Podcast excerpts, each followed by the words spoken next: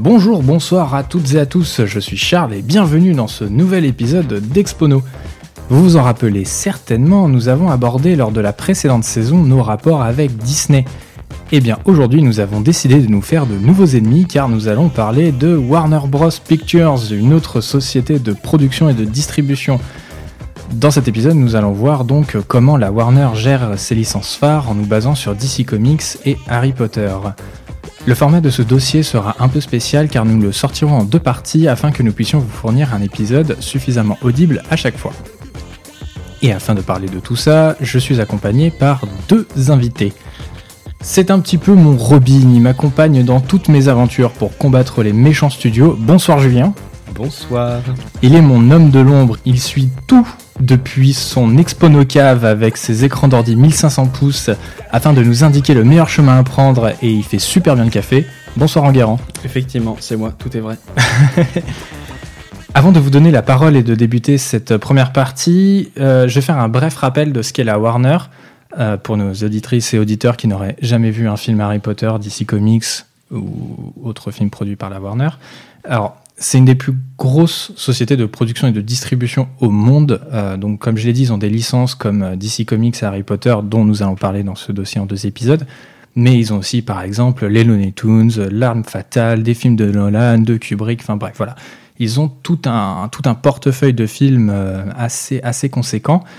Et euh, c'est le deuxième studio en termes de part de marché derrière Disney.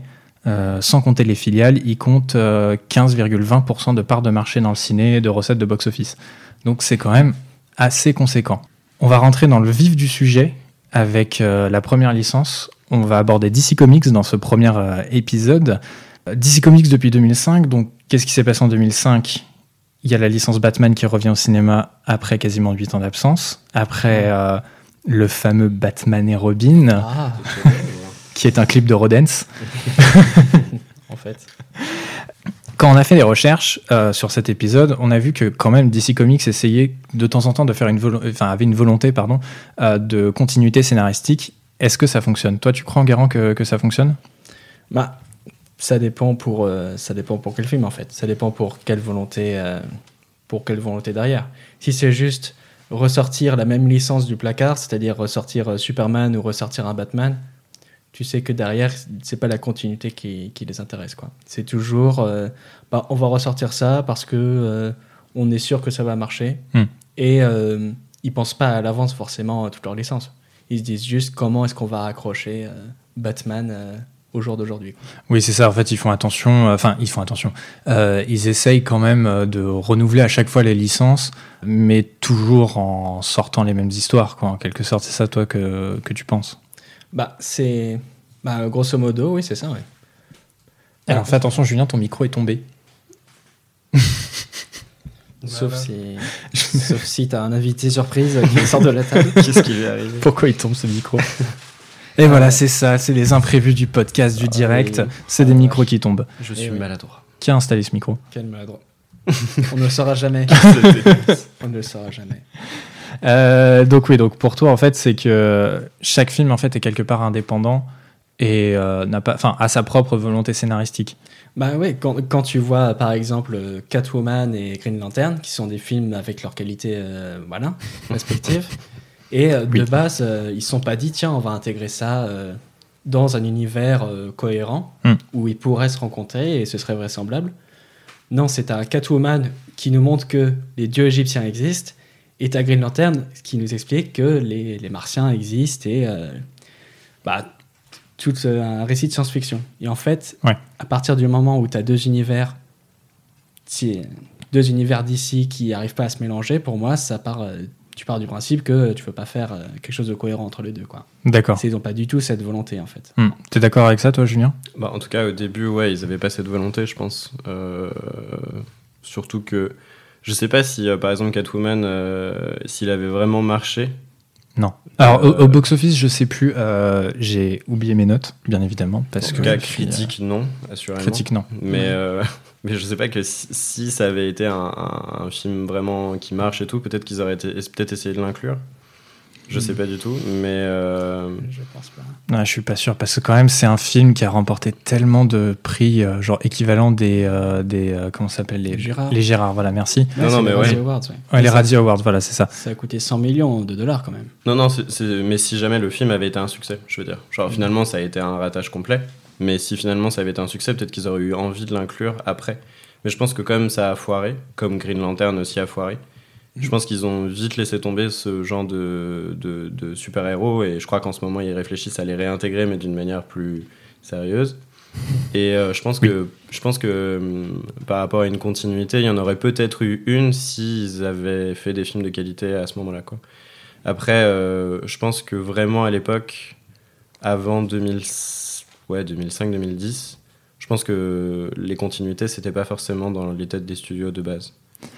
Bah en fait euh, c'est un peu c'est un peu ouais c'est un peu étrange parce que quand euh, t'as la trilogie la trilogie de Nolan qui sort euh, donc en 2005 il y a il y a Begins euh, qui arrive au cinéma. Il y a une énorme attente en fait euh, autour autour de ce truc là euh, je sais plus si c'était parti déjà pour être une trilogie. Je crois que oui. Euh, Et c'est un film quand même, voilà, qui, qui rapporte beaucoup, beaucoup d'argent à, à la Warner. Et euh, c'est au, au milieu du deuxième, en fait, qu'ils se sont dit, tiens, on, on tient peut-être un univers cohérent parce qu'on arrive à faire cohabiter plusieurs choses euh, assez intéressantes. Ils ont quand même réussi à intégrer donc Catwoman, bon, qui n'est plus joué par la même personne et qui n'est pas la Catwoman du film Catwoman sorti en 2004. Euh, c'est une autre, une autre Catwoman. Et quand tu as le 2 qui sort, parce que le 2, bon, re- remettons-le un peu dans le contexte, euh, c'est le film euh, qui est le plus le, le- le mieux noté de DC Comics euh, sur Rotten Tomatoes. Euh, ils ont deux Oscars, dont un euh, du celui du meilleur acteur dans un second rôle par Heath Ledger pour son rôle du Joker.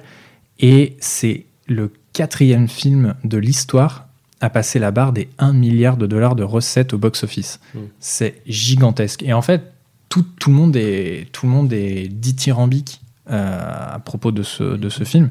Et c'est là où ils se disent, bah, ce serait cool quand même de sortir quelque chose.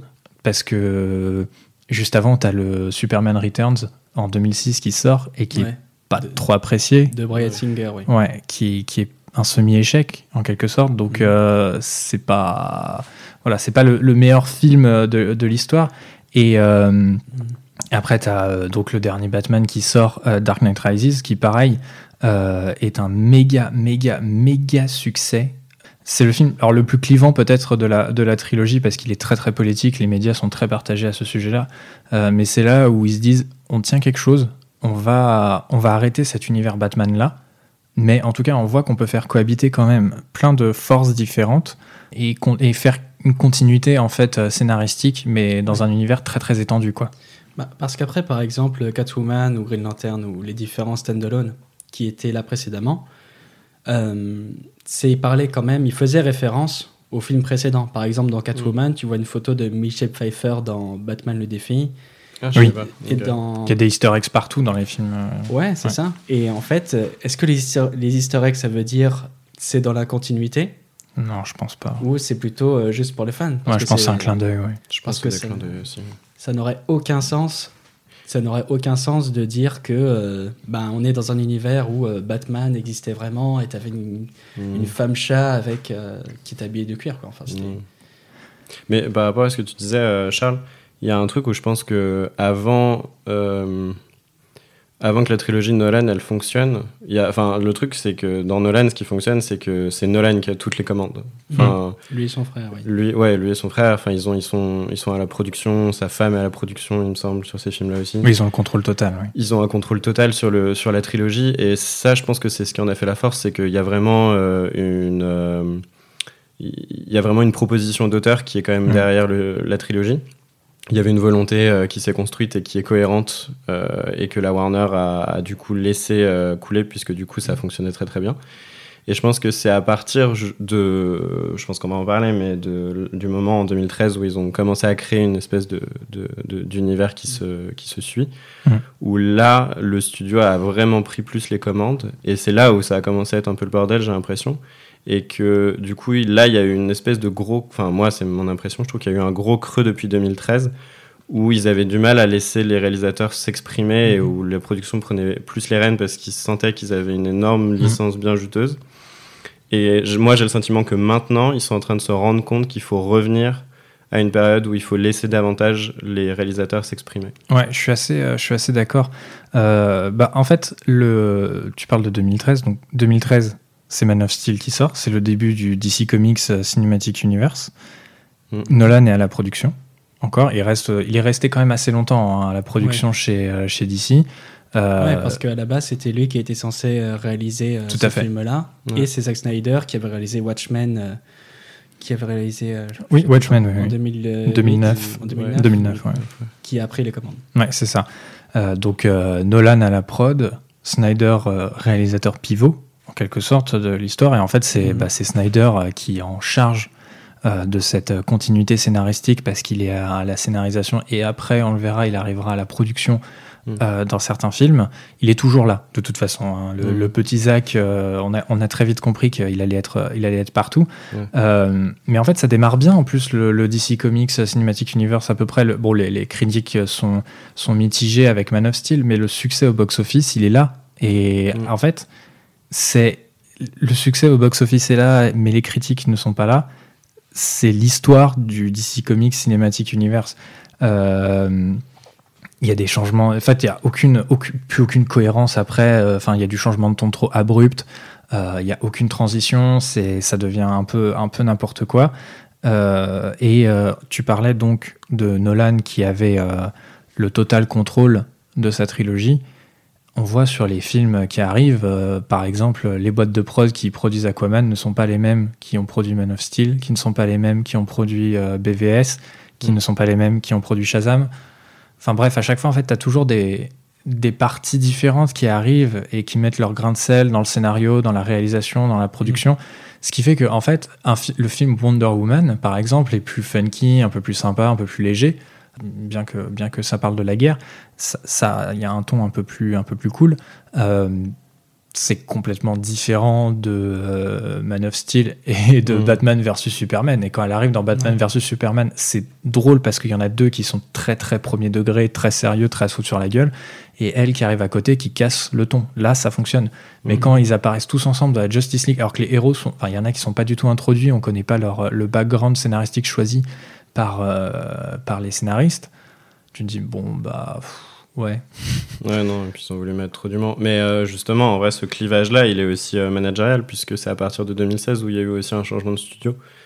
Puisque mm. c'est en 2016 où ils ont fermé DC Entertainment. Enfin, ils n'ont pas fermé, mais ils ont retiré en tout cas la production des films live à DC Entertainment. et ils ont créé le studio DC Films. Ouais, DC Films, ouais. Et du coup, c'est à partir de ce moment-là où ils ont ils se sont dit bon bah les critiques disent que c'est trop sérieux, Hmm. Et du coup, euh, ça marche pas, donc il faut qu'on insuffle de l'humour. Moi, je pense personnellement qu'il y a aussi une espèce de comparaison qui s'est faite, mine de rien, avec Marvel par rapport à cet humour-là. Bah, c'est évident, ils sortent 5 ans après Avengers. Euh, enfin, euh, Iron Man. Ouais. mais je veux dire, quand Man of Steel sort, c'est 2013. C'est 5 ans après Iron Man. C'est 5 ans après Iron Man, oui, pardon. C'est ça, t'as raison. C'est Justice League qui est 5 ans après Avengers, je crois. Mm.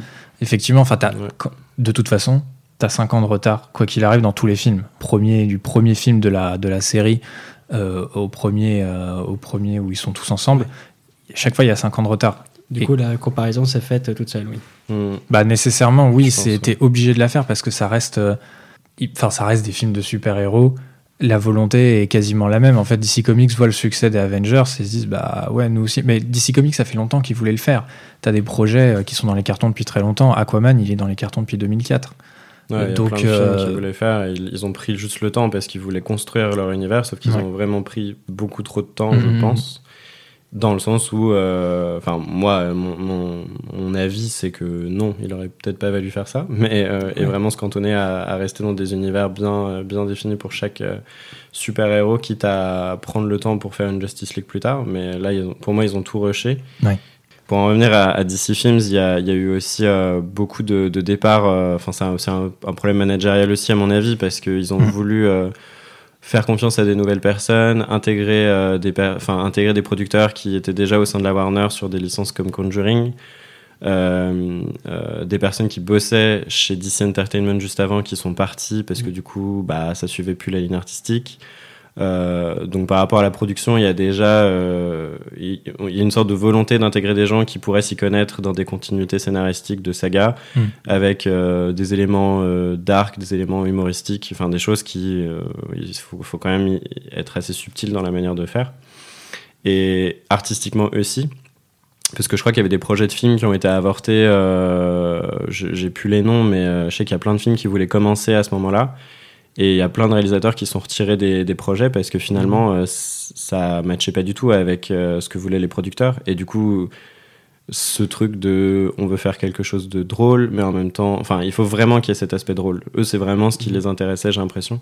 Et Ouais. tu le ressens de ouf dans, dans Justice League euh, et dans Suicide Squad Bah, c'est ça. oui. qu'ils ont fait en 2000, euh, l'année De- bah, bah, juste l'année 2016, après, euh, Suicide Squad, euh, si je dis pas de bêtises, je crois que c'est ça. ouais. Euh, c'est leur premier vrai échec en fait de la série, euh, enfin de pour DC Comics. C'est ju- Ouais. sort juste avant Justice League, Mm. Euh, et c'est la première fois Juste avant, ouais. que la prod intervient directement en fait auprès des réalisateurs et des scénaristes en imposant des reshoots Mm. euh, dans ce DC Comics Cinematic Universe. Il y a une critique de IndieWire que j'ai retrouvée qui m'a fait beaucoup rire. C'est euh, qui a bon alors je vais pas vous le cacher, ils ont absolument détesté le film. Euh, ils ont dit il y a plus de plans du cul de Margot Robbie que de son gros rôle dans le film. Oui.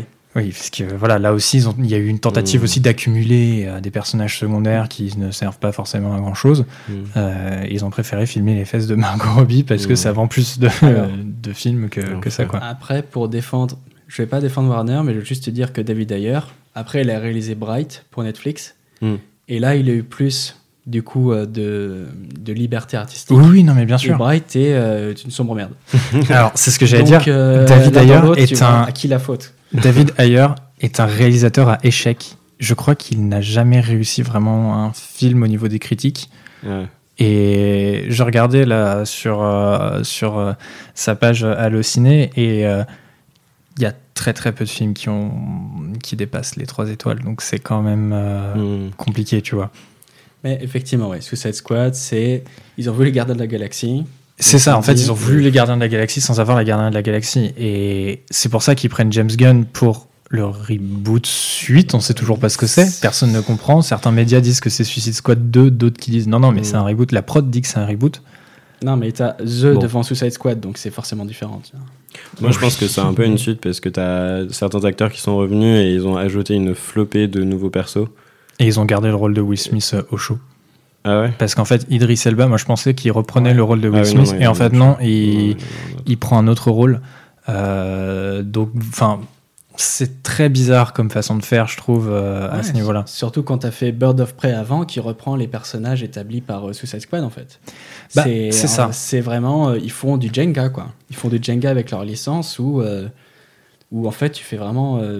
Euh, tu fais comme si c'était logique ou euh, comme si c'était prévu depuis le début, quoi. Mm. C'est c'est vraiment. Enfin, j'arrive pas trop à comprendre euh, leur, leur stratégie à ce niveau-là parce que quand ils ont de la continuité scénaristique, ils ont tellement de matière.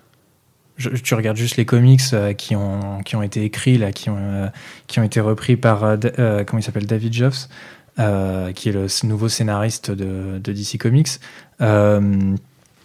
Il est aussi à la scénarisation et à la production dans certains films DC Comics, donc il y a quand même quelqu'un de, des BD DC Comics qui est là Mm. euh, pour contrôler un petit peu, voir, leur donner des pistes d'amélioration. Mais ça fonctionne pas parce que la Warner arrive et dit euh, bah non, faut reshoot parce que ça va pas. Et il faut qu'il y ait plus d'humour parce que nous, notre audience, c'est pas la même que l'audience BD.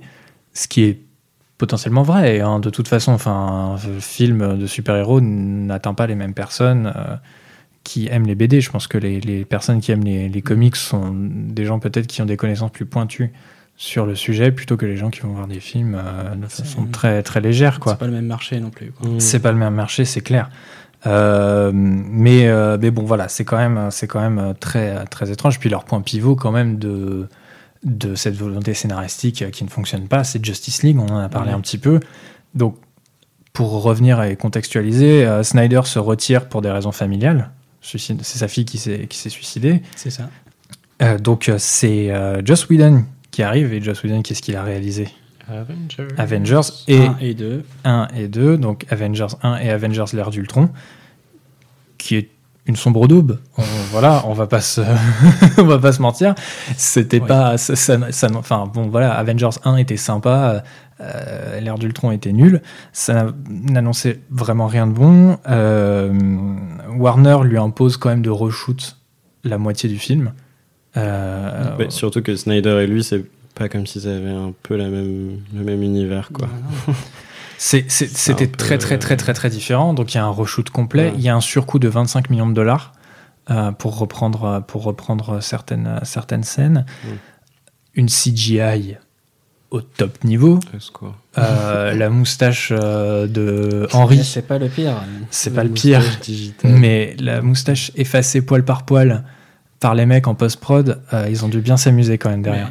Ouais. Catastrophique. Mais bon, voilà, c'est- tout un truc comme ça où quand la, quand la, la Warner intervient, ça se passe pas forcément bien. Et preuve en est que aujourd'hui, il y a la Snyder's Cut qui va sortir et ça a été racheté par euh, HBO pour la, pour la Euh, diffusion. attends, HBO, Max, C'est Warner. C'est ouais, Time Warner. Oui, pardon, oui, oui, oui, oui, c'est le même groupe. Non, non, mais je dis juste- n'importe quoi, pardon. C'est juste une histoire plutôt que de dire on va faire un joli DVD, on va ressortir au cinéma, peut-être faire un peu d'argent. Ils se disent juste non, ça appartient au domaine de la télé. Et Non, puis voilà. surtout que ça leur fera des abonnés pour euh, HBO Max aussi, quoi, qui viennent de lancer. Je pense que Mm. ça va attirer les gens euh, Oui, aussi oui. pour faire des. Oui, c'est l'offre d'appel, quoi, pour, pour, pour avoir les gens. Bah, surtout qu'ils le sortent, je crois, en 4 fois 1 heure. Me Ouais, c'est ça. En fait, ils vont, ils vont euh, proposer deux formules. Il va y avoir la formule de 4 heures classique euh, où euh, t'as les 4 heures de film qui t'arrivent dans la tronche et Mm. t'as euh, 4 épisodes d'une ok. heure. Alors euh, voilà, donc ça dure quand même 4 heures. Euh, ça a été monté, mais euh, ils n'ont pas eu l'autorisation de refaire de la post-prod dessus, par contre. Donc il y aura des scènes un peu brutes. Ah. Tu veux dire, tu auras les acteurs euh, devant un fond vert? Ça, très- donne envie de voir ça. hein. Bah, je sais pas trop à quel point, enfin, ce qu'ils entendaient par refus de refaire de la post-prod, euh, j'avoue qu'ils ont été très. euh, bah, vous comprenez bien que, comme il y a une attente quand même pas possible autour de, de ce film-là, enfin, de, ce, de cette Snyder's Cut, Ouais, Euh, la- veulent depuis que le film est sorti. la, en fait. la- la production est restée très vague. Euh, ça fait un scandale. Alors, déjà, les gens ont été très contents de savoir que la Snyder's Cut existait. On en a entendu parler pendant deux ans. euh, de Snyder qui dit non, mais moi je l'ai et il me faut juste une autorisation pour la diffuser. Mais euh, il avait besoin d'un certain budget quand même pour faire un peu de post-prod et de montage dessus.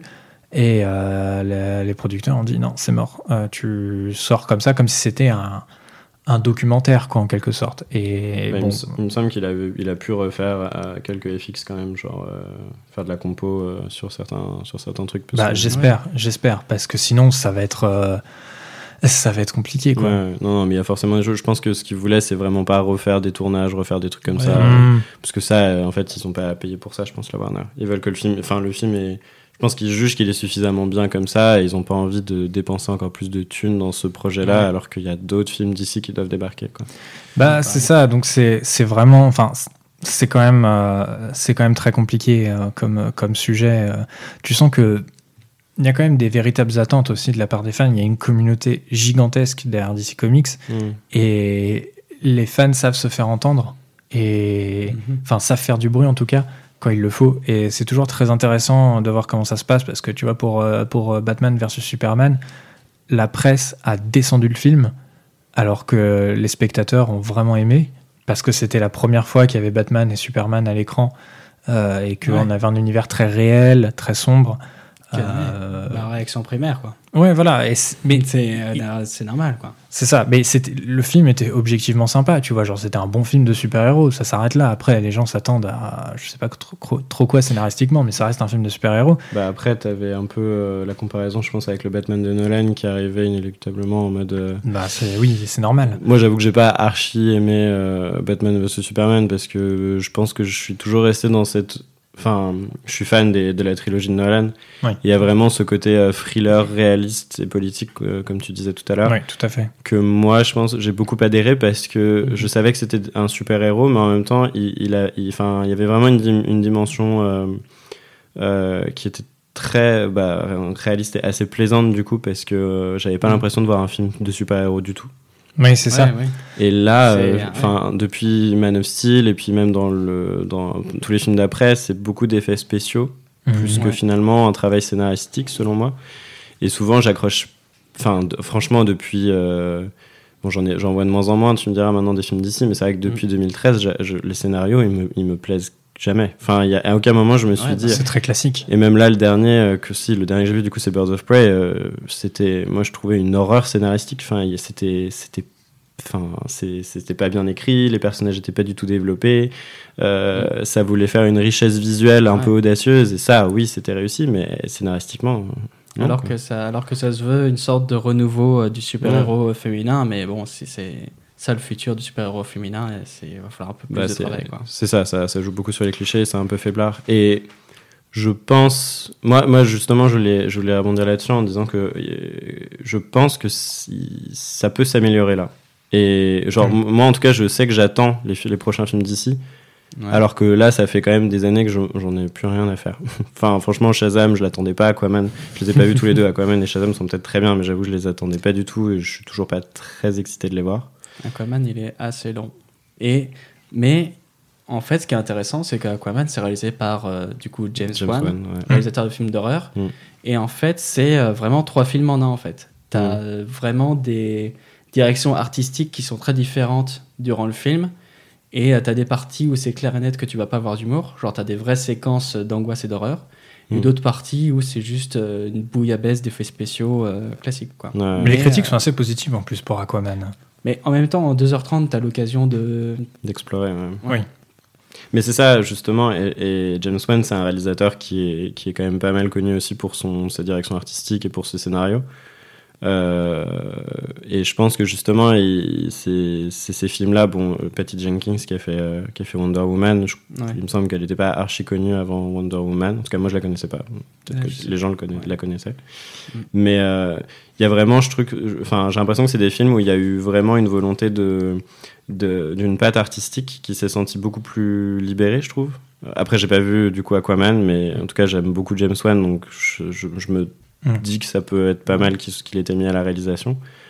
Euh, et je pense que les prochains films, justement, c'est des réalisateurs, bah, on disait James Gunn euh, ou euh, Matt Reeves pour euh, The Batman Ouais. avec Robert Pattinson. C'est des films où j'ai l'impression que ils ont, comme je disais, ils ont plus compris ce- cette volonté de laisser plus de part à l'artistique. Ouais.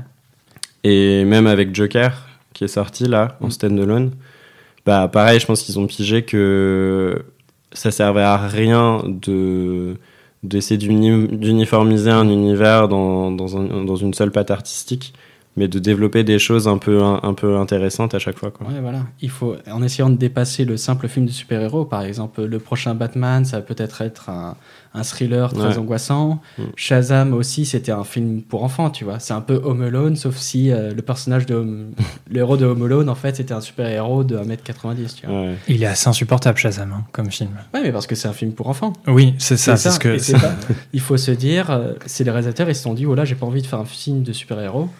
J'ai envie de faire euh, un film, euh, un film d'horreur ou alors un film, euh, un film euh, pour enfants. Ouais.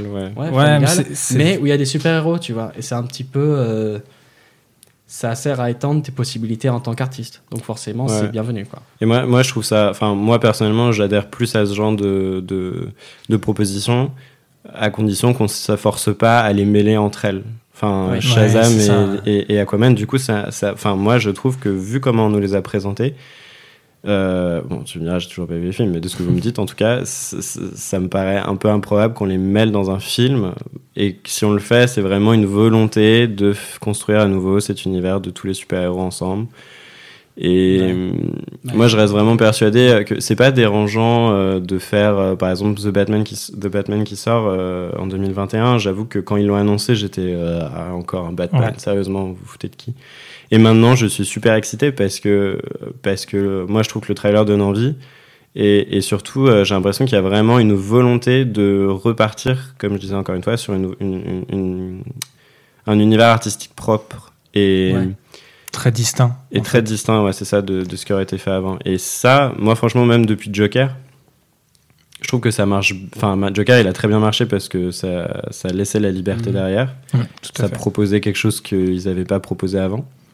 Et, Ah bah. si, euh, et si on fait comme ça, des, s'ils font comme ça des films de qualité, euh, qui, euh, où on va reproposer un autre acteur qui rejoue le même personnage d'avant, chose que je pense Avengers, enfin en tout cas Marvel ne fera pas, en tout cas ils l'ont toujours pas fait il me semble, il n'y a pas un super-héros qui a été joué par deux acteurs différents. Euh, des personnages secondaires, mais c'est Ouais. c'est marginal, quoi. Ouais, c'est ça.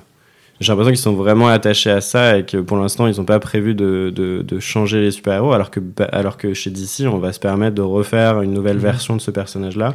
Parce que je pense que dans les comics aussi, il y a, il y a ce truc-là, c'est qu'il y a plusieurs versions du même personnage. voilà, C'est exactement. euh, En fait, c'est euh, la manière dont Marvel et DC voient euh, l'univers des comics en général aussi. Quoi. Ouais. Marvel, c'est ils se disent, ben, euh, tu lis des comics depuis 20 ans, bah, ça va être euh, pendant 20 ans, ça va être plus ou moins les mêmes personnages, tout ça. Alors que DC, ils ont moins de problèmes à rebooter leurs univers. Mm. C'est à même une blague euh, au sein des connaisseurs de comics qui disent que ben, DC, euh, DC reboot vraiment tout le temps. Quoi. Mm. Donc, Ouais, euh, Ce qui est ouais, il reboot tout le temps. Tu vois, il y a le troisième, c'est le troisième Batman en 15 ans. ouais. mais Ceci euh, dit, il y avait euh, trois Spider-Man aussi. Mais bon, c'est Ouais, différent. Mais c'est c'est- pas. oui. C'est Mais- différent, c'est pas les mêmes. euh, C'est pas les mêmes boîtes. de l'autre côté, ils en font leur force. Parce que je sais pas si vous avez entendu Oui. parler de DC Universe, qui serait un, c'est un site de streaming où tu as uniquement tout le contenu d'ici en fait. D'accord. Donc tu vas avoir le contenu, euh, le contenu dessin animé, le contenu euh, télévision et tous les films en lien avec DC D'accord. sur une seule et même plateforme. Mhm. Tu pourrais passer 24 heures chez toi euh, dans ta chambre avec un ordi à mater que du DC euh, sur plein de supports différents. Parce qu'en fait, ils embrassent cette entre guillemets pluralité de. Mmh, D'univers. Ouais, c'est ça. Ouais. ouais. Mais ouais, ouais, c'est vrai qu'ils sont, ils sont vachement là-dedans et c'est hyper assumé de toute façon dans des comics. Ah, c'est pareil euh, chez, euh, chez Avengers.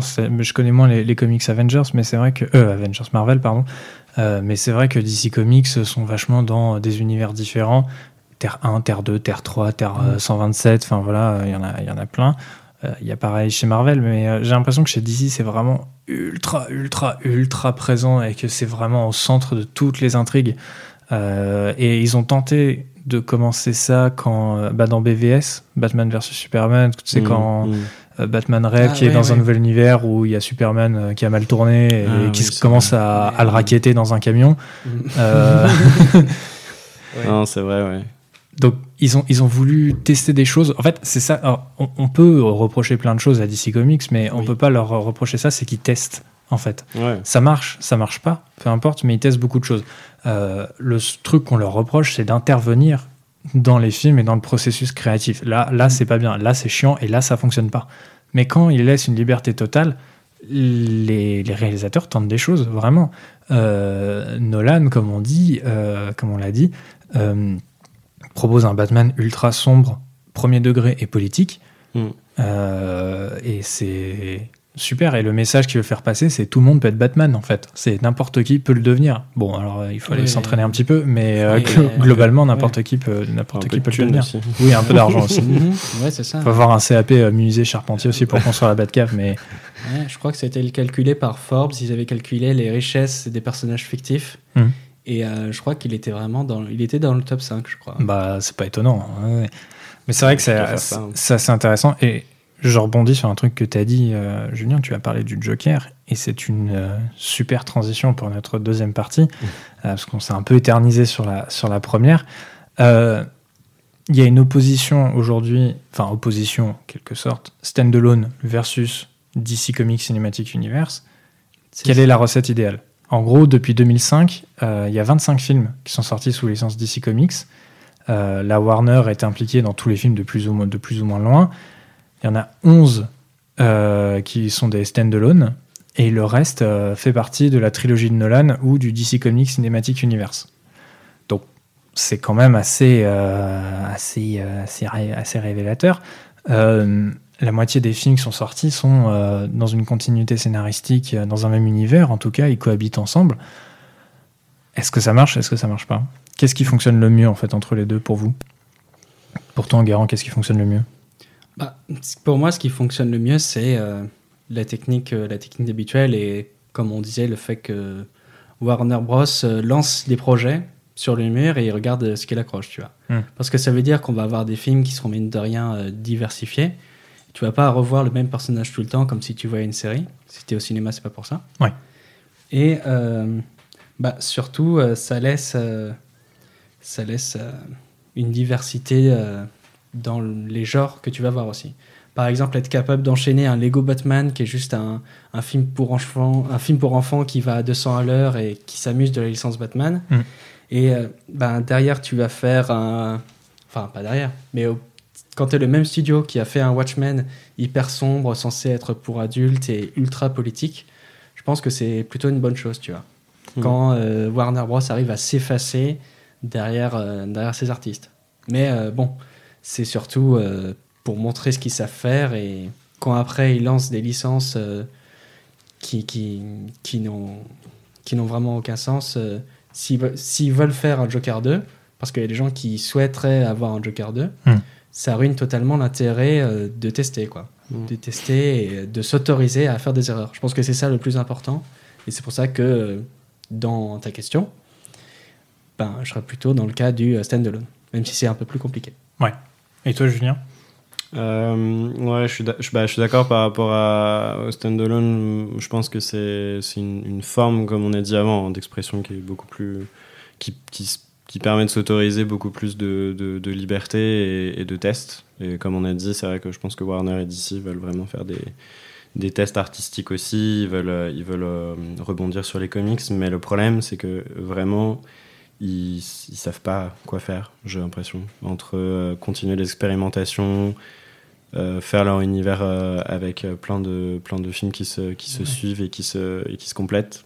Ils sont entre deux eaux complètement. hein. Ouais, c'est ça. Et moi, je pense que c'est là où c'est le problème, c'est que tu peux pas à la fois euh, plaire à plaire à l'un et plaire à l'autre. Enfin, c'est c'est c'est c'est deux stratégies qui Ouais. sont pour moi différentes. C'est ça la logique du marché. Hein. Tu as une cible Mm. principale de ton film et tu as la cible secondaire euh, Ouais. qui pourrait être intéressée. Quoi.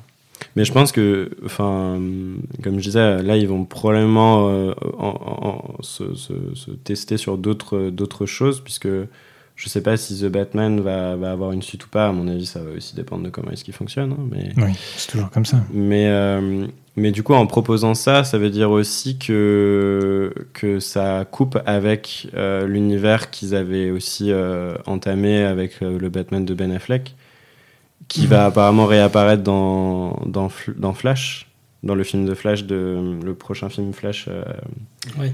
De Andy Muschietti. Il- Il est maintenu le film nom. Ouais, il est maintenu. Avec Ezra Miller, oui. Ouais, ouais. Et Parce du que- coup, il va y avoir même deux. Enfin, il va y avoir Michael Keaton qui va revenir en, en Batman et il va y avoir Ah, euh, Ben exact. Affleck. exact. Oui, exact. Oui, Parce oui. que justement, C'est il Flashpoint. pro- Ouais, parce qu'effectivement, ils profitent de l'idée que euh, c'est un univers un peu foufou pour réutiliser toutes les licences, Hmm. en fait. Toutes les licences qu'ils avaient Ouais, ça, ça, ça, je peux comprendre à la limite. Ça, Ouais. ça peut être drôle, c'est des trucs assez sympas. Revoir, On va euh, hein. revoir Julien Lepers en Batman, moi, je suis complètement, euh, je suis complètement pour. Mais moi, je trouve que ça, ça peut être une proposition intéressante, d'autant qu'Andy Muschietti, qui a fait euh, les deux ça et qui a fait euh, Mama, Mhm. a aussi un. Voilà, enfin, il a fait des films euh, avec un parti pris euh, euh, assez. euh, assez euh, comment dire. euh, Enfin, il, il fait de l'horreur, il va. il- en même temps, il a aussi un univers qui va essayer de pousser au maximum. Je sais ça- quand il faisait les ça, les films ça, Ouais. il était très passionné dans, dans, son, dans sa réalisation et je crois que Warner, c'est la Warner aussi hein, qui l'a qui l'a produit, là, lui a laissé quand même pas mal de liberté euh, dans, dans sa réalisation et dans, sa, dans ses volontés euh, de création du personnage, euh, du clown, etc. Euh, et je pense qu'avec The Flash, euh, il y a moyen qu'il ait aussi cette liberté. Et rien que de proposer ça, je me dis qu'il peut y avoir quelque chose d'intéressant, de proposer justement tous ces Batman dans un film. Et peut-être, enfin, et, et c'est vrai que c'est assez intriguant parce que ça va être le même acteur pour l'instant qui va jouer Flash, Ezra Miller. Ouais. Et euh, mais du coup, est-ce que ça va être lié à l'univers qu'ils avaient créé avant? Comme il va y avoir un Aquaman 2 aussi de James Ouais. Wan, est-ce qu'il va être lié aussi? Ou est-ce que du coup, ils vont essayer de faire une connexion avec le nouveau Batman qu'ils vont faire? Enfin, Ouais, parce que. c'est assez flou, je trouve. Et du coup, ça m'intrigue parce que ils ont l'air de d'avoir compris avec Joker que des standalone ça peut bien marcher. Hmm. Et la continuité, elle a pas très bien marché, mais est-ce qu'ils veulent pas essayer de quelque chose d'autre encore? Euh, Je sais pas. Ça dépend. Bah, je sais pas trop. En tout cas, là où j'en étais resté quand euh, Affleck et Cavill quittent leur, euh, leur rôle, euh, c'était qu'ils voulaient rebooter à moitié la, la licence avec un nouveau Batman et un nouveau Superman.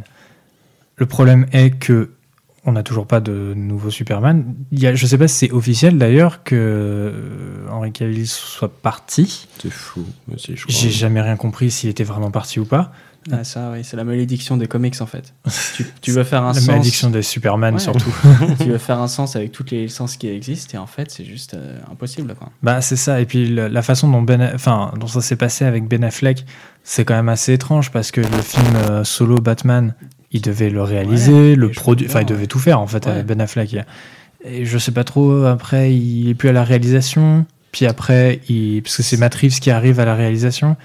Et Affleck ne s'entend pas du tout avec lui, et je pense qu'il y a une guerre d'ego qui quoi. se qui s'enclenche. Bah, tu m'étonnes quand tu fais des. Comme tu,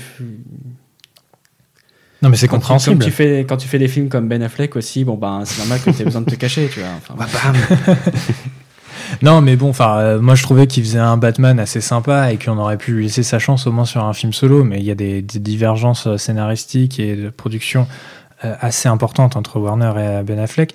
Et euh, t'as Matt Reeves qui arrive, ça se passe vraiment pas bien entre lui et Ben Affleck. Ben Affleck part. Donc, Ouais, et puis Matt Reeves s'est réapproprié apparemment complètement du coup le scénario et il a réécrit complètement autre chose. ah oui, oui, oui, c'est pas du Mais- tout pareil avec euh, des nouveaux personnages. Mm. euh, qui sont réintégrés dans le, dans le, dans le film. Bon, voilà, ça va être assez. euh, je pense que ça va être assez intéressant de suivre comment ça va se, se, se passer. Ouais.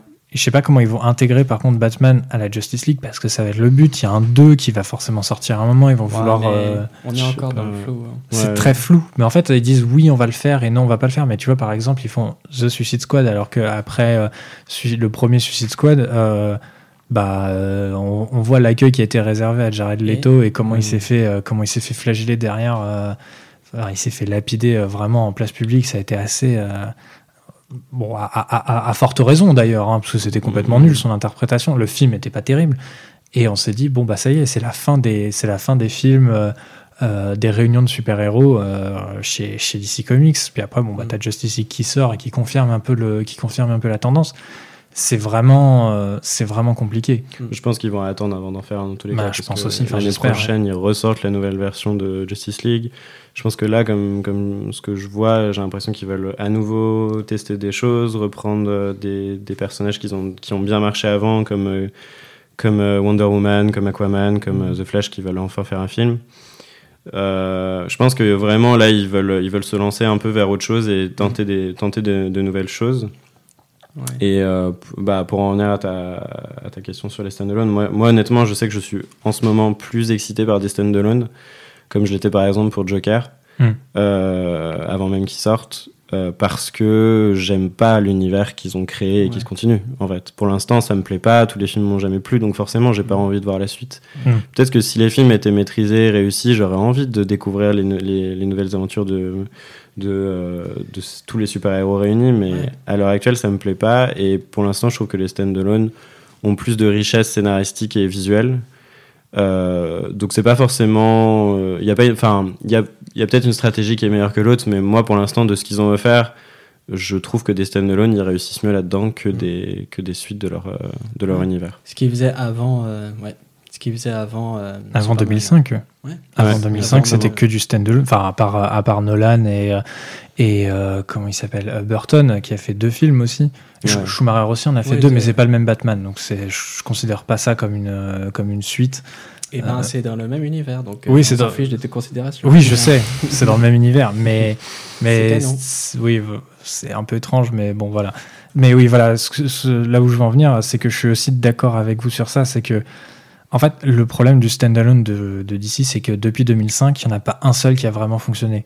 Watchmen, c'est un demi-succès parce que la critique a été, enfin, c'est un film qui a été hyper clivant, euh, beaucoup trop politique pour d'un, pas assez pour, euh, pour certains, euh, trop adulte pour d'autres, d'autres qui disaient oui, mais ça suit pas la BD, machin, enfin bref. Tout le monde avait son avis et il était complètement différent à chaque fois et la- l'accueil n'a pas été incroyable.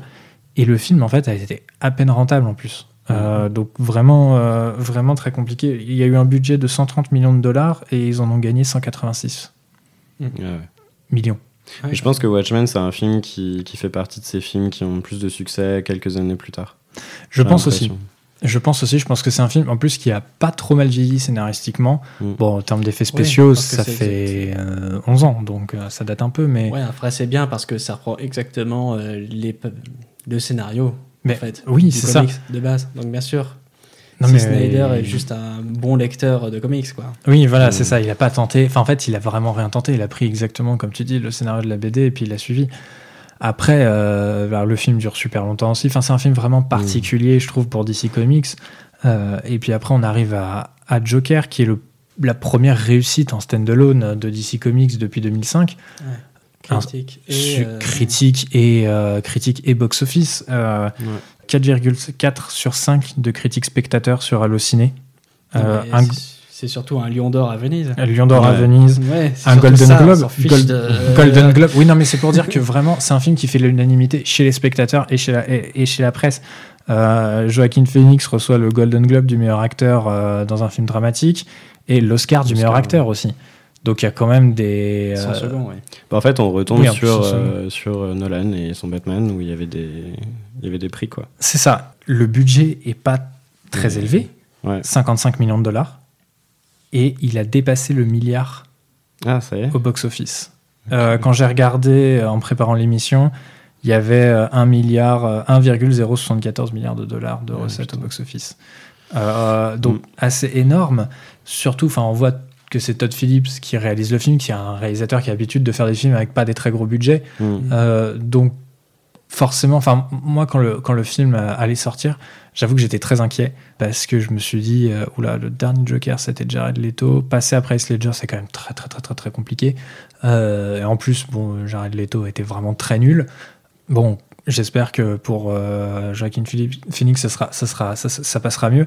Puis tu vois les premières images, tu te dis, bon, alors en termes de déguisement, on revient un petit peu, enfin de, de déguisement, oui, de costume, on, on revient un petit peu sur euh, le Batman dans Burton, euh, joué par Nicholson. Il y a un côté un peu old school, très assumé, et c'est la recette du film. hein. Franchement, le côté old school est vraiment génialissime.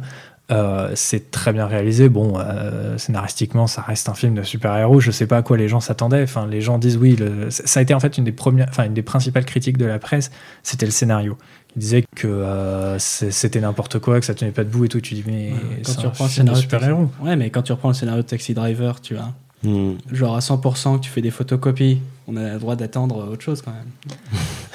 Non, non, mais c'est vrai que, enfin, surtout que c'est pas un personnage, tu vas avoir, enfin, t'es obligé de l'introduire, de montrer graduellement euh, Mm. sa personnalité et reprendre à, à zéro son personnage. Ouais. Et euh, je pense que tu peux pas te permettre de faire euh, des retours, enfin des, des retournements de situation, euh, à- à gogo, quoi. C'est ouais. pas possible. Il faut quand même une montée graduelle, comme Mm. tu dis. Et effectivement, en fait, euh, bon, bah, on va. Est-ce qu'on peut spoiler un petit peu le film? Vous pensez Ça fait Oui, suffisamment longtemps qu'il est sorti. Euh, il devient le Joker très tard, en fait. Ouais, dans le film. Ouais. Donc, euh, le- le- quand il prend vraiment le déguisement Joker avec le maquillage et tout, c'est extrêmement tard dans le film.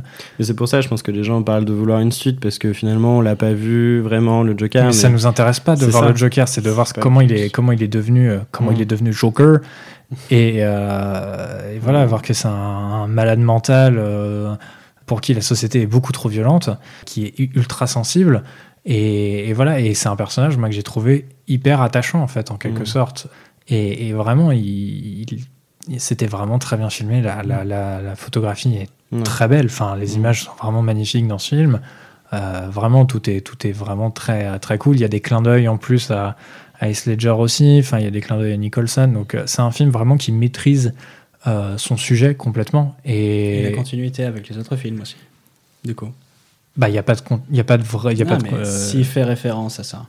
Bah, Ouais. Pour moi, c'est des, c'est des clins d'œil. Là, vraiment, c'est juste des clins d'œil. euh, pour, c'est des Easter eggs pour les fans. Euh, genre quand il met la, la tête, euh, quand il se fait embarquer par les flics et qu'il met la tête Mm. dehors aussi, c'est Ouais. comme euh, Heath Ledger. Le costume, c'est un, c'est un hommage à, à, à Nicholson. Alors, c'est pas le même costume, mais c'est un peu le même style. Euh, on est sur, euh, voilà, sur quelque chose, euh, sur, enfin, sur des, des bases assez maîtrisées. Je veux Mm. dire, ils ont. Todd, Phillips, alors je sais pas si c'est lui qui a scénarisé le film, ça je me rappelle plus. Je crois pas, mais en tout cas, le, au scénario, ils ont vraiment bien revu les apparitions du Joker Mm. et même il y a même des références au Joker de, de 66 Mm. de Romero et et c'est très cool parce que tu reconnais en fait c'est vraiment un très bon mix de tous les Jokers sauf Jared Leto Euh, et c'est vraiment assez assez sympa et c'est pour ça que comme bah, comme vous l'avez dit moi aussi je suis hyper hypé par le Batman qui va sortir euh, c'est quoi je c'est que j'étais hypé. Hein. non mais on sait tous que tu l'es que t'as des posters de Robert Pattinson en Batman dans ta chambre et tout Non, non, en- en- Comment tu sais? il a des posters de Robert Pattinson dans Twilight. Edouard. Mais, Euh, euh, je, je voulais juste rebondir sur Oui, euh, ce qu'on disait là. Je pense qu'il y a aussi un truc, c'est que euh, les films là qu'on est en train de, de, de dire qu'ils- effectivement, qu'ils sortent du lot, c'est tous les films de l'univers Batman. Et je pense qu'il y a aussi ce truc où Batman, c'est un des univers les plus réalistes dans Disney, dans, dans, ce qui a été déjà fait. Dans DC. Oui, dans, les films DC ouais, qui ont été faits. Et, euh, et du coup, euh, je pense que c'est plus. Enfin, peut-être que nous aussi, on a des attentes. Moi, je sais que j'ai des attentes un peu de thriller et c'est ça que j'aime bien dans les films Batman et, et, Joker qui sont sortis. Et les autres, euh, justement, on est en train tout le temps de dire que c'est euh, c'est une vomissure d'effets spéciaux euh, tout le temps, etc. Mmh. Que finalement, c'est des scènes d'action et très peu de scénario. Mais je pense que c'est parce que il y a aussi ça, c'est que Batman, il y a, y a, un univers assez trempé, peut-être qui nous plaît davantage à nous trois et peut-être à plein d'autres gens, parce qu'il est plus. Moi, je, moi, en tout cas, je, je, connais pas, je connais pas du tout en vrai les comics, mais je trouve que de ce qu'on en a fait, je trouve que c'est le plus subtil, le plus sombre. Et le plus euh, facile à, rendre réel aussi. Et voilà, et c'est ça. Et en fait, tu peux le décliner dans des choses beaucoup plus complexes, alors que Superman, Wonder Woman, Aquaman, tout ça, bah, c'est des univers où, enfin, ils sont obligés d'ajouter leur lot d'action dedans, et finalement, ça prend tellement de place dans les films que le scénario, il est pas développé. Et je trouve que The Batman qui va sortir, bah, c'est pareil, c'est cool parce que tu peux mm. prendre une, aussi ce truc de thriller qu'ils ont pas fait avec les autres super-héros. Euh. Après, je me méfie un peu avec The Batman. Alors, je suis très euh, hypé parce que bah, c'est l'univers DC Comics que j'apprécie le plus euh, en termes de BD. Euh, j'ai vraiment, j'en ai pas mal des, comics DC. Et The Batman, bon, c'est là où il y en a le plus aussi. Hein. tout le monde s'attaque à Batman, vraiment. Mm. Et c'est là où il y a le plus de tests. Alors, je, fais un, je fais un petit hors sujet sur la, sur la BD, mais les tests Batman en BD, il y en a énormément. Mm énormément, énormément. Je, je, euh, je, sais pas combien il y a de comics différents Batman, mais c'est gigantesque. Et tout le temps, tous les ans, il y a des nouveaux comics qui sortent avec des nouveaux scénaristes, des nouveaux dessinateurs. Et même en fait, au niveau du dessin, ils testent des choses. Au niveau de la direction artistique des BD, c'est jamais la même chose. Même au niveau du, format, du papier qui est utilisé pour l'impression. Enfin voilà, il y a des choses qui sont testées à chaque fois. Ils ont fait du noir et mm. blanc, ils ont fait du croquis, ils ont fait des trucs réalistes. Même dans les comics, les, pas les comics, pardon, les dessins animés, les films d'animation. Les films d'animation sont complètement différents les uns des autres. T'as des tests qui, sont, qui ont été faits, Tout même à fait. dark, même visuel. Ils ont, euh, ils ont fait trois films dessins animés, une trilogie. C'était c'était animé par, euh, par un studio japonais. Mm. Ils ont fait Batman Ninja que je vous recommande très fortement. Enfin bref, voilà, c'était pour, une petite digression pour dire que euh, ils testent des choses tout le temps en fait, et que sur Batman c'est l'univers le, plus fourni, mm. mais qu'après voilà, je, je, je reste hypé mais un peu mesuré dans le sens où seulement 20% du film a été tourné. Et que. Euh, ouais, voilà, c'est ça. Et Pattinson a chopé le coronavirus en plus, donc c'est un peu, un peu compliqué. Donc voilà, moi j'attends quand même un peu la suite, parce que c'est vrai que j'étais un peu déçu par le traitement infligé super héros de la, la chauve-souris. Euh. Je voulais dire ça, c'était vraiment par rapport à, euh, je sais pas si c'est forcément la faute de l'univers d'ici ou de leur management ou tout ça. Je pense que aussi l'univers de Batman favorise une euh, variété de films et que du coup peut-être qu'ils peuvent peut-être qu'on parle que de cela parce que finalement c'est un univers qui nous plaît le plus et que qu'ils peuvent se, se, lâcher plus dessus. C'est clair. Au final, c'est au final c'est logique des comics en fait. Parce que là, on fait que parler de Batman depuis une demi-heure. Ouais, c'est ça. parce qu'en fait, c'est le, le comics, c'est euh, t'as forcément un personnage préféré hmm. et tu fais la guerre euh, entre les super-héros qui est le plus fort, euh, Superman, Batman. c'est vrai. En fait, c'est juste de l'antagonisation, tu vois. Hmm. mais Batman, c'est souvent imité, jamais égalé au cinéma aussi. Ouais, mais c'est ton point de vue. Est-ce que je oui, non, mais c'est vrai, non, mais t'as raison. Mm. En fait, Warner Bros. ils capitalisent sur on va faire le plus de versions possible parce mm. que les gens, ils vont discuter, ils vont euh, faire des ping-pong entre eux. Et euh, bah, justement, c'est comme ça que euh, la marque se répand aussi, tu vois. Exactement. Parce que t'en as peut-être qui se disent, il y a peut-être quelqu'un qui nous écoute qui est fan de la série télé Flash, que je trouve être une sombre merde mais, euh, mais tu vois, l'intérêt, ce serait qu'il euh, il serait capable de discuter avec nous de The Flash et euh, mmh. nous de The Batman. Et en fait, je trouve qu'on aime bien Batman, nous non, mais, aussi. Quoi. Non, mais c'est vrai. Mais, mais en fait, le truc, c'est que Batman, c'est aussi la plus grosse. Fin, ça a été le super-héros le plus adapté de DC Comics également.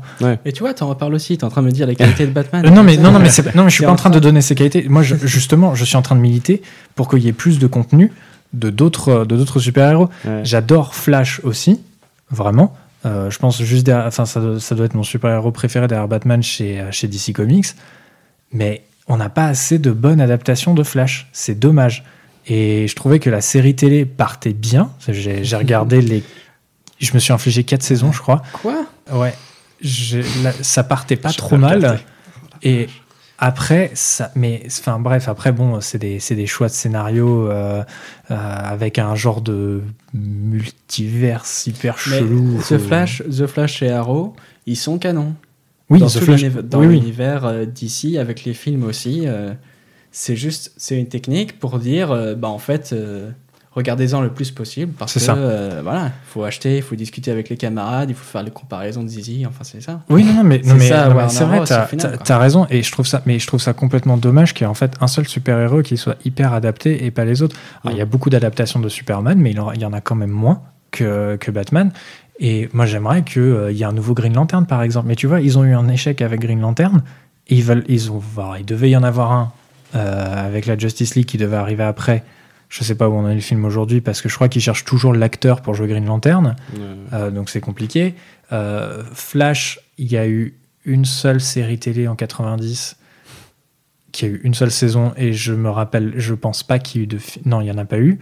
Wonder Woman, pareil. Wonder Woman, euh, c'est la première apparition de Wonder Woman au cinéma. Il y a eu une série télé, mais ça s'est arrêté là. Et tu vois, c'est hyper dommage parce que ce sont des univers mais hyper bankable. Enfin, ça fonctionne trop bien et Genre, c'est des, des, trucs tu vends à chaque fois, c'est obligé. Commercialement, mm. je comprends pas en fait la, la stratégie de, de, Warner à ce niveau-là. Euh, parce que peut-être que euh, dans le monde, on parle plus de Batman parce qu'il y a plus de, de, comics et plus de machins et plus ancré dans le réel et que c'est plus facile à adapter. Mais dans ce cas-là, pourquoi il n'y a pas plus d'adaptation de Green Arrow? Parce que c'est Batman, mais avec un arc et des flèches. Hein.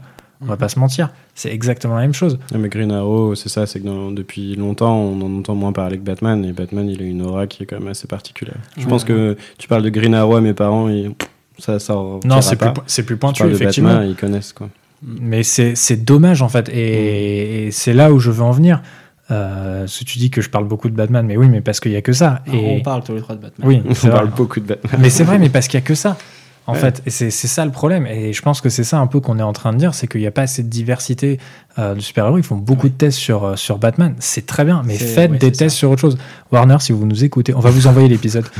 Euh, faites des tests, je vous en supplie. Enfin, ça va fonctionner, c'est sûr. À un moment, donner de la liberté scénaristique à vos réalisateurs et à vos, et à vos scénaristes. laissez toute la liberté, arrêtez les intermédiaires avec les boîtes de prod qui s'accumulent. je ne sais pas combien, à combien de boîtes de prod vous en êtes en cumulé depuis 2005 sur tous les films, mais ça doit être vraiment euh, beaucoup trop. Mmh. Euh, Après, tu as des logiques financières derrière ça. Non, mais oui, oui, oui, oui, bien sûr. Mais ce que je veux dire, c'est qu'il y a trop d'intermédiaires, il y a trop de mmh. monde. Euh, vraiment, là, pour le coup, je reviens pas de dire ça, mais prenez exemple sur Disney et il y a une chaîne de commandes. Prenez exemple sur Disney. Achetez, achetez tout le monde. Achetez vos concurrents. Oui, c'est ça. Achetez, vos concurrents. Fournisseurs, vous serez tranquille, achetez tout le monde. Voilà, mais Disney, il me semble même qu'eux-mêmes, ils ont des, des coprods avec des petites boîtes. Oui, oui, elles sont tellement, enfin, ils sont tellement massifs qu'ils se mettent tellement en avant qu'on s'en fout. Voilà, c'est ça. Mais, c'est et en fait euh, voilà Warner s'il vous plaît euh, donnez de la liberté laissez les réalisateurs bosser en paix arrêtez d'intervenir euh, vraiment enfin nous fans de films enfin amateurs en tout cas de, de films de super-héros c'est ça qu'on vous demande en fait, c'est juste laisser les gens bosser en paix. Euh, s'ils ont envie de faire un univers dark, et eh ben, il faut un univers dark, c'est pas grave, ils veulent faire un univers marrant, et eh ben, il faut un univers marrant. Là, vous avez avec James Gunn qui prend la licence Suicide Squad une opportunité en or de tout rebalancer dans du positif foutez-lui la paix et laissez-le bosser quoi. Enfin vraiment après euh, le trailer on va pas on, sait pas à quoi s'attendre. Enfin ça va être incroyable. Il m'a tellement énervé c'était horrible. Euh, enfin c'est même pas un trailer en fait c'est une interview de tout le monde euh, bah, c'est un truc pour rassurer les fans oui voilà c'est ça c'est dire le faire pour les prochaines vous, années. vous inquiétez pas ça se passe bien. Mm. c'est vraiment c'est vraiment très très pénible. Enfin j'ai trouvé ça insupportable. On arrive à notre tu voulais rajouter quelque chose? Oui que genre en fait moi j'ai pas envie de voir des films super héros je suis ça fait ça fait combien de temps? Ça fait 12 ans déjà que je suis des films de super-héros. Oui. Et en fait, ça me fatigue. Je suis fatigué de parler de DC. et je n'ai plus. Ça suffit. Je, je n'ai plus envie de voir euh, du DC, quoi. Ou du Marvel. Voilà, c'est tout. C'est ce que j'allais te demander, c'est si tu voulais voir du Marvel aussi. Parce que c'est vrai qu'on est abreuvé de films de super-héros. Quand tu regardes les calendriers euh, mm. de, de, sortie, euh, c'est assez horrible. Référez-vous à notre épisode sur Disney, on en parle un peu. Euh, les calendriers de sortie de Marvel, euh, enfin c'est voilà, l'enfer. Euh, calendrier de sortie de DC Comics, c'est à peu près la même chose, un peu moins fourni. Euh, bon, voilà, trois films de super-héros dans l'année, c'est beaucoup trop. Ralentissez le rythme de production aussi, parce que sinon il y a des gens comme Enguerrand qui sont fatigués et qui, qui sont prêts à faire n'importe quoi pour que ça s'arrête. C'est ça. Secours. Donc euh, voilà, euh, enfin voilà, écoutez surtout voilà, écoutez, euh, écoutez vos fans. Vous avez su le faire parfois, Euh, donc voilà, continuez à le faire. On arrive à notre troisième et dernière partie. C'est est-ce qu'on assiste en fait à un affrontement entre la marque DC Comics et la production, donc Warner? Toi, t'en penses quoi, Julien?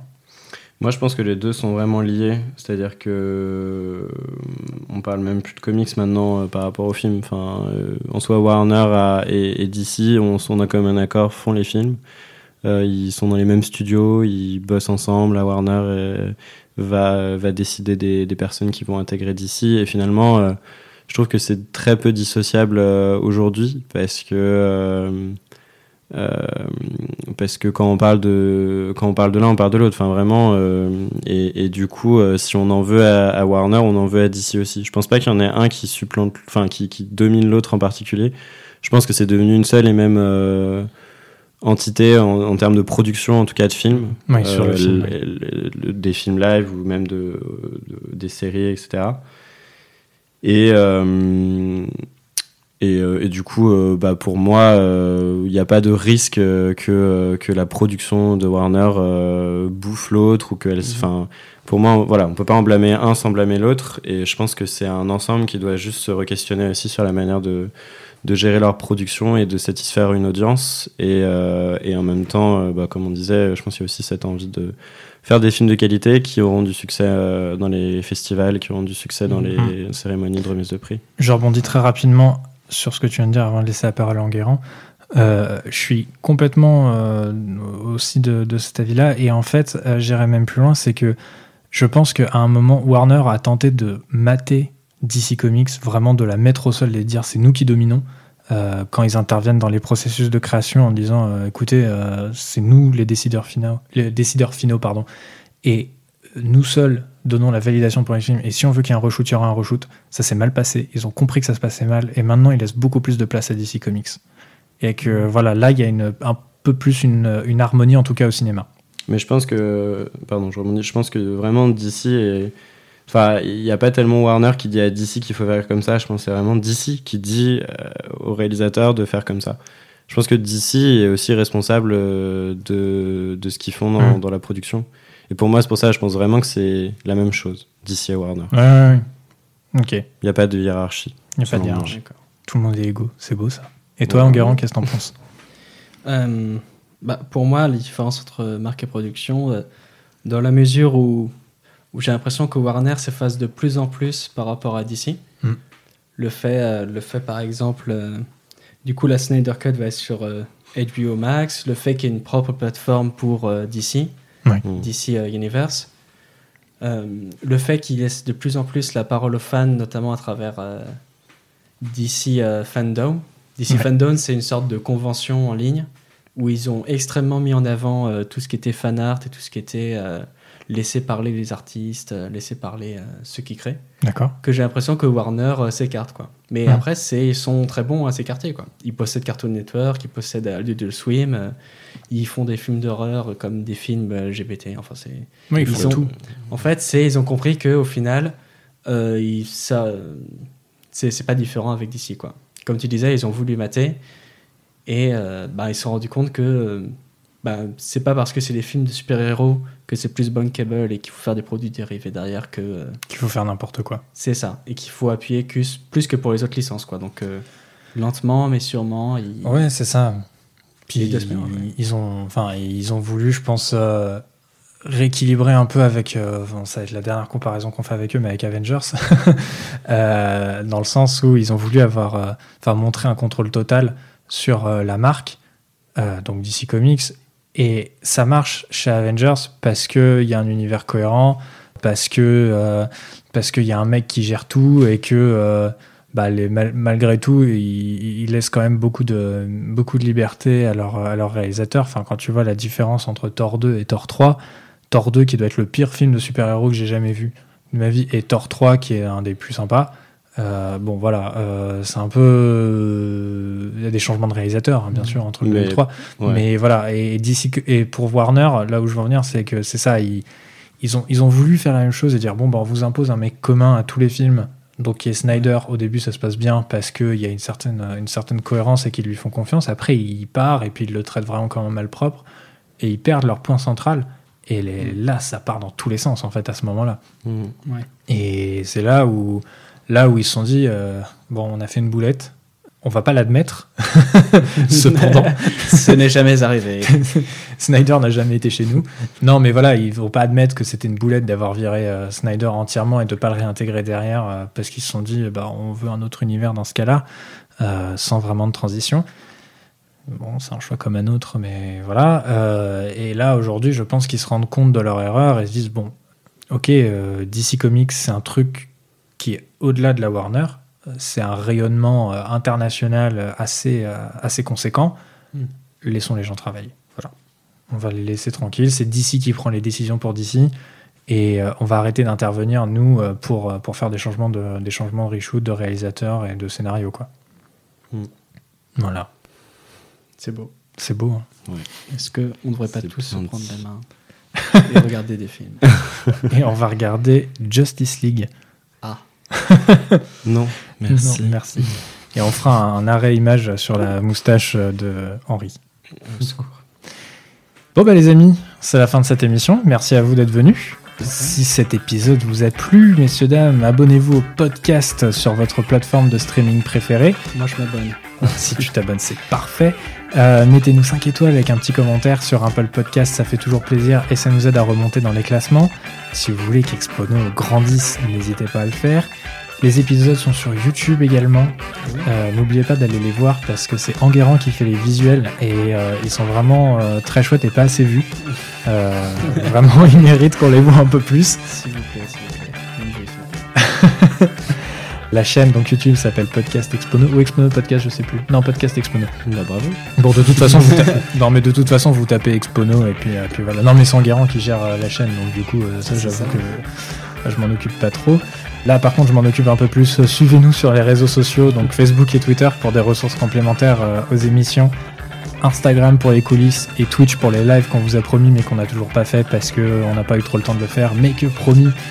J'espère qu'en octobre on va pouvoir en faire. Ça, c'est toi. Ouais, ça c'est moi, je suis désolé. Donc, on se retrouve sur toutes ces plateformes-là et on se dit à bientôt pour la deuxième partie de ce dossier consacré à la Warner. Au revoir Ciao. Ciao, ciao.